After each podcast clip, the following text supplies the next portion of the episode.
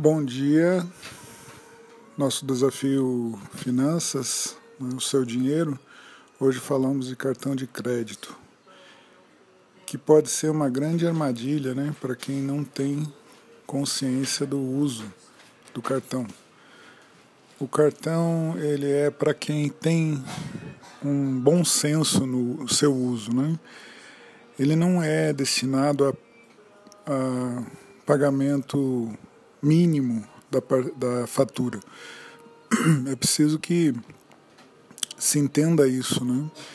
Ou seja, você tem uma, um limite de crédito, muitas vezes maior do que o possível, o desejável, e se você usar e não tiver como pagar, você vai pagar menos do que é o necessário para aquela fatura do mês.